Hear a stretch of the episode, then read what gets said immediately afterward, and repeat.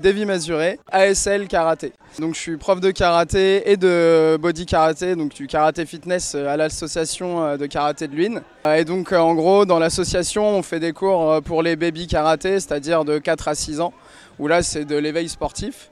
On a aussi des cours proposés pour les débutants où ça va être vraiment plus karaté, on va apprendre les bases.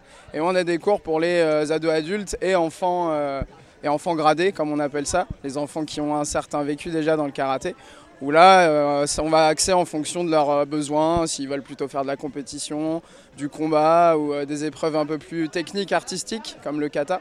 Ensuite, on finit en général nos soirées de cours à l'association avec le fitness, où là, c'est plus visé pour un public adulte, c'est des cours en musique et c'est beaucoup moins prise de tête. Il n'y a pas besoin d'apprendre des techniques, des enchaînements. Euh, c'est du fitness, on est là pendant une heure à transpirer et, voilà. Bah, on a des jeunes qui font un peu rayonner le, club et la ville euh, en compétition. On a eu un champion régional cette année, plus d'autres podiums au niveau régional et du coup les participations au niveau national qui allaient avec. Donc euh, c'est vrai que c'est un petit club qui commence à avoir de bons résultats. J'ai commencé le karaté à 4 ans et parce que j'étais un peu lancé là-dedans par hasard.